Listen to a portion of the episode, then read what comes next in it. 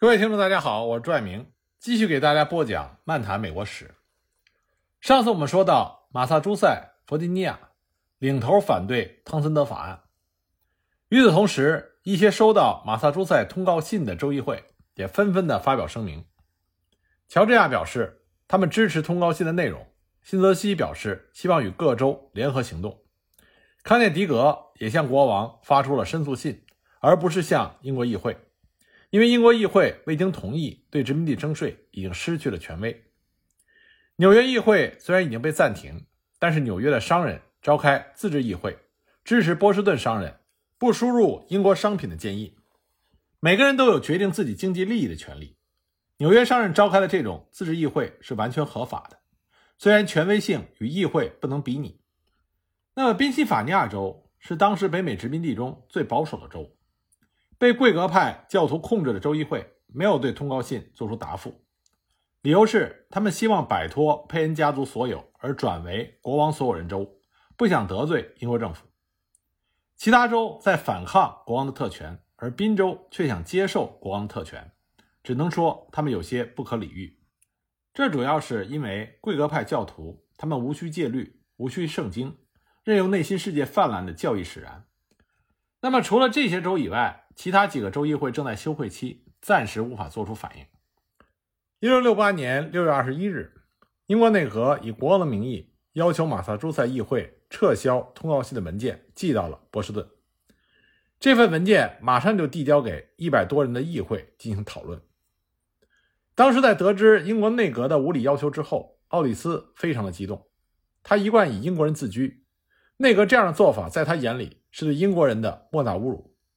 他无法接受英国人是这样蛮横无理的事实。当时他在议会做了长达两个小时的演讲。他说：“国王所用之人都是些纨绔子弟，没有受过正规的教育，显赫的父母让他们游学法国，好的没学到，却学来欧洲大陆的专制奴役之术。他们已经完全背离了克伦威尔时代的清教徒传统，以及把国王送上绞刑架的胆识与勇气。”他们已经无法理解什么是英国人的真正权利。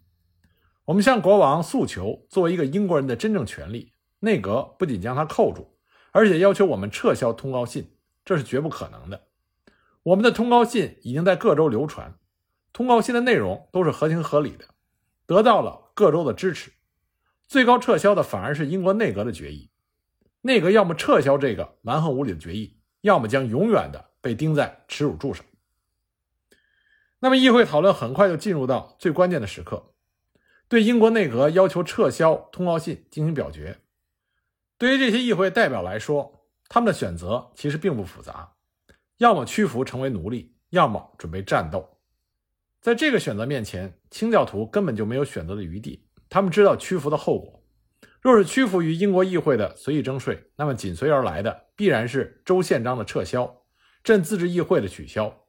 更主要的是。他们独立、自由、平等的公理会将会被英国国教所取代。先辈们千山万水来到北美旷野的主要目的，建立漫山遍野的公理会，来迎接耶稣的第二次到来。这个伟大的理想将化为烟云，这是比生命更重要的事情。所以，最后九十二票对十七票，以压倒性的多数反对撤销通告信。第二天，《波士顿日报》。就将投反对票议员的名字登出，赞美他们的勇敢；而对投赞成票议员的名字，则以丑陋的字体表示谴责他们的懦弱。那么，州长伯纳德一听到议会投下反对票的时候，不知道如何是好。如果议会同意撤回通告信，他对英国内阁也有一个比较好的交代，任务也算完成。可是，如今议会反对撤回通告信。这意味着伯纳德两头都不好交代，所以气急败坏的他立即宣布解散议会。于是马萨诸塞已经没有了立法机构，但是马萨诸塞的人们仍然相信国王能够主持最后的公道和正义。他们只是在捍卫来自上帝、自然法以及历史传统的权利。萨马尔亚当斯代表马萨诸塞议会再次向国王提交了申诉信，信中他写道。内阁要求撤销的决议案是马萨诸塞议会以压倒性多数通过的，代表了大多数人的想法。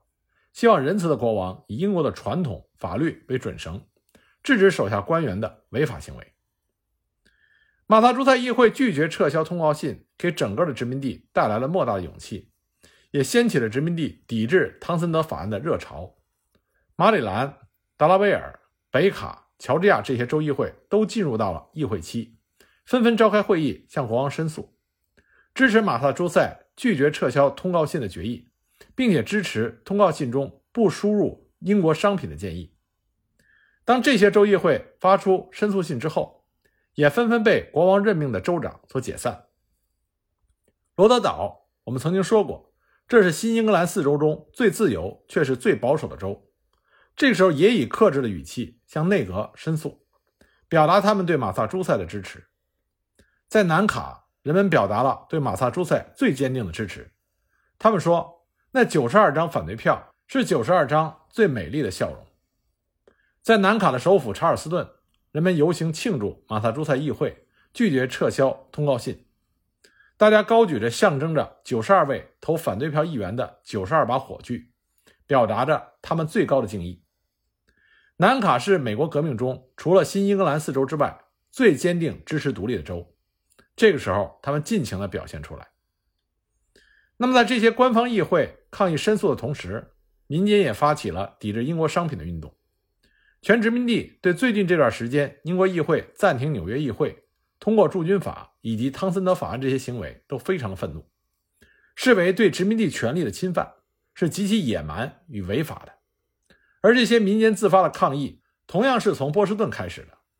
波士顿一再都是抗争的旗帜，这绝非一般的原因可以解释的。清教徒的血液中就流淌着独立、自由、平等。一六六八年三月。波士顿商人自发签署了不输入英国商品协议，而在马萨诸塞中北部靠近山区的小镇，受到重商主义的影响更小，保留的清教文化更浓烈，抵制英国商品的意识也更强烈。他们纷纷响应，在波士顿的带动下，短短的几个月内，马萨诸塞几乎所有的镇都签署了不输入英国商品的协议，而且大家还积极的兴办工厂，生产纸张、玻璃。这些原本只能从英国进口的商品，纽约商人也在马萨诸塞的激励下，签订了不输入英国商品的协议。纽约原本是保王气氛浓厚，此时能够紧随着波士顿之后，算是难能可贵。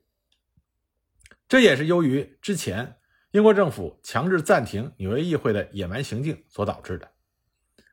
但是在费城却遭遇到一番周折，这里是贵格派教徒的聚集地。这些贵格派教徒由于教义的缺陷，慢慢的退化，这个时候已经完全的堕落，成为最保守、最反动的州。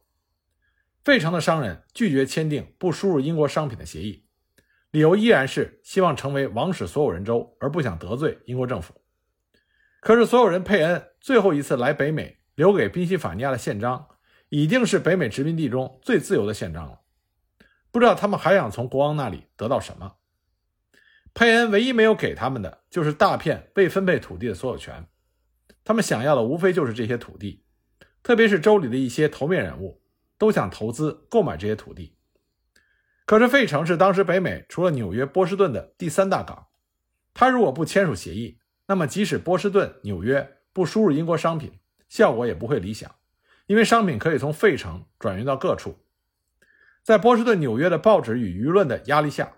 到了一七六九年下半年，费城终于签署了协议，而且费城是三大港中执行协议最松懈的。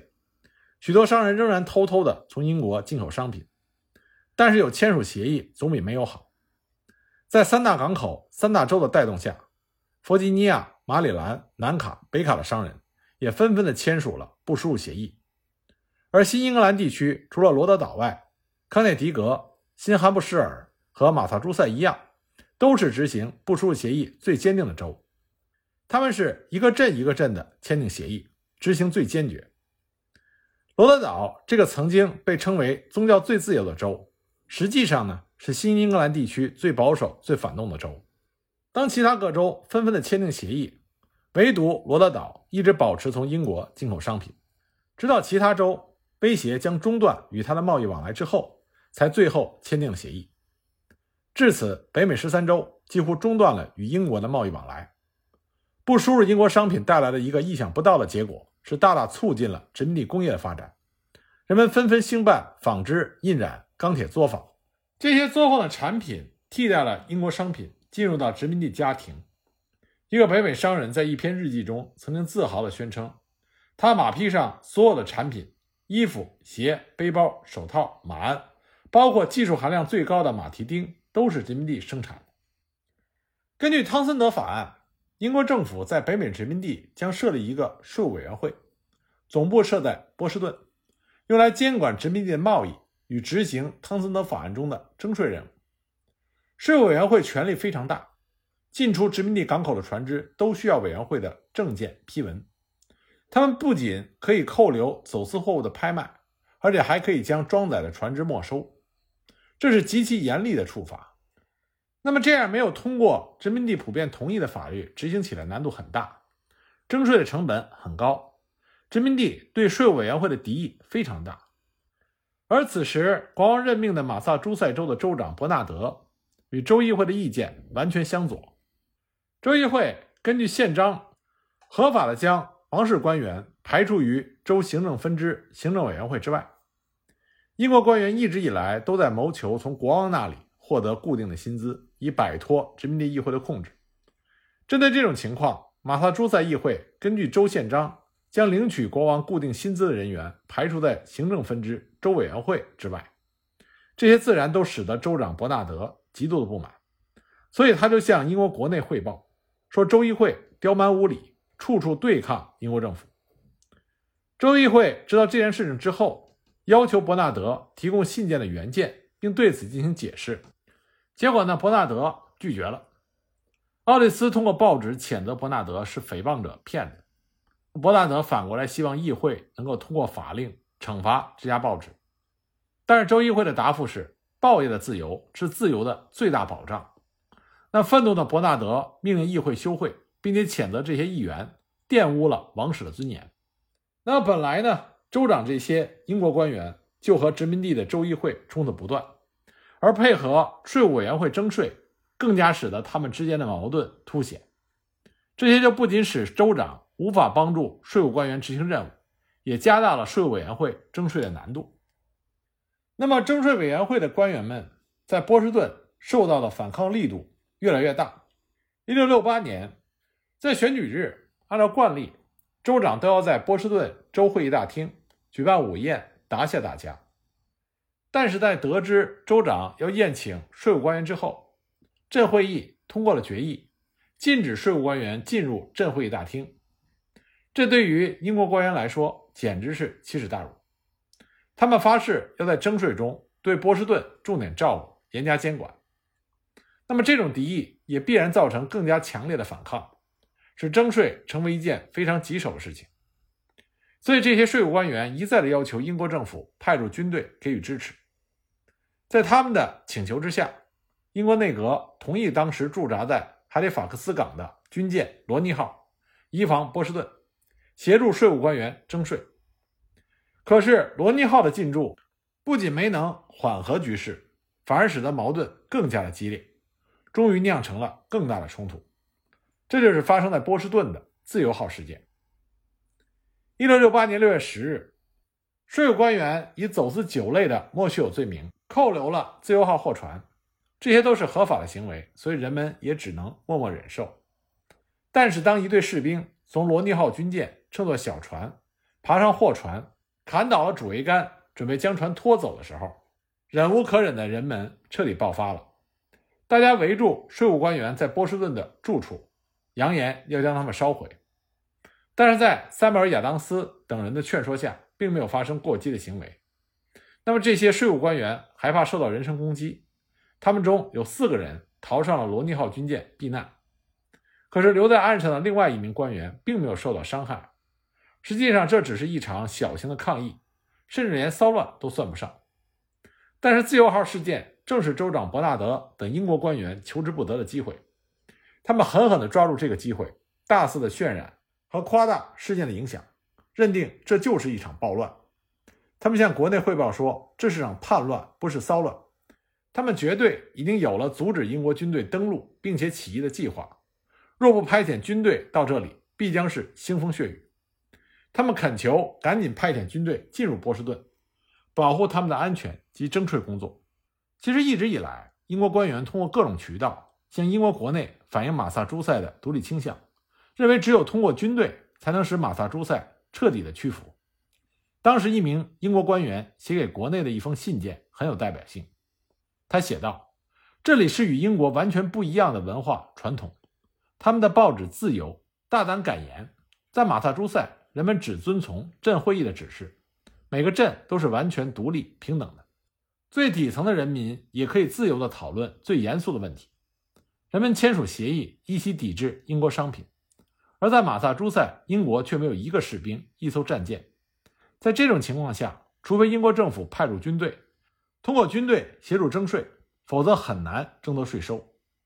根据马萨诸塞宪章，州议会每年选举一次州委员会等政府官员。